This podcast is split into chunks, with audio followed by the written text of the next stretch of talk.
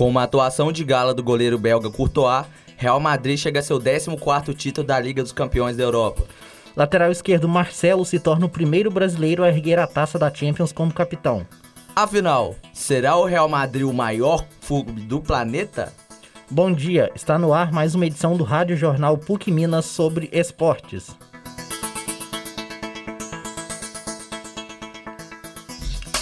Esportes.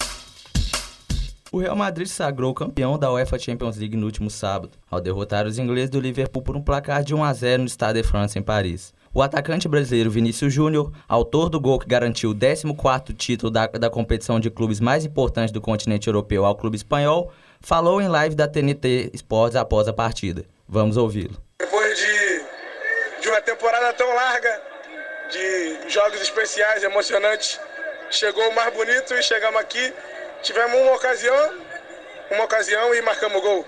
É, eu não tenho a noção ainda do, do que estou vivendo, do, do gol que eu fiz hoje na, no maior clube do mundo, na maior competição do mundo e, e sendo tão jovem.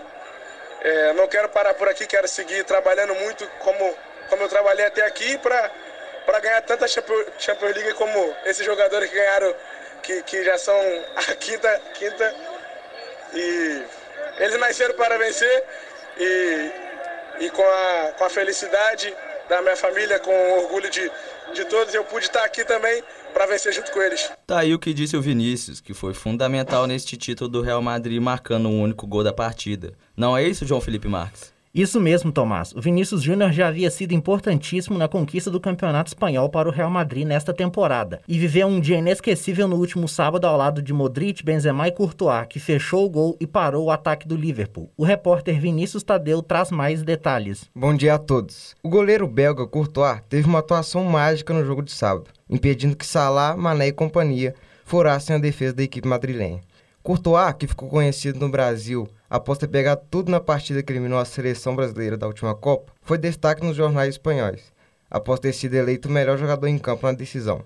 Essa decisão ampliou a vantagem do Real Madrid como maior campeão da Liga dos Campeões da Europa. Foi o primeiro título da Champions League na carreira do jogador, que estava em êxtase junto a seus companheiros após a partida. Volto com você, João. Muito obrigado, Vinícius Tadeu. Outra informação importante é sobre o lateral esquerdo Marcelo, que se tornou o primeiro jogador brasileiro a erguer a taça da Champions League como capitão. O repórter Bernardo Haddad é quem nos conta um pouco sobre a história. Bom dia, Bernardo. Bom dia, João. Bom dia, Tomás e todos os ouvintes que acompanham o Rádio Jornal PUC Minas. É como você falou, João, o Carioca se tornou apenas o terceiro não europeu a conquistar o torneio com a braçadeira de capitão. Marcelo, que chegou ao Real Madrid em 2007, se despede do Real Madrid como o jogador que mais conquistou títulos pelo clube em sua história, dentre eles cinco Ligas dos Campeões da Europa e seis Campeonatos Espanhóis.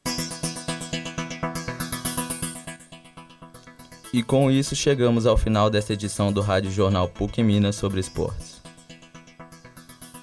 Apresentação: Tomás Cruz e João Felipe Marques. Repórteres Bernardo Haddad e Vinícius Tadeu. Coordenação Getúlio Nuremberg. Trabalhos técnicos Wesley Diniz, Giovanna Orsini e Arthur Rocha. Agradecemos sua audiência e até a próxima.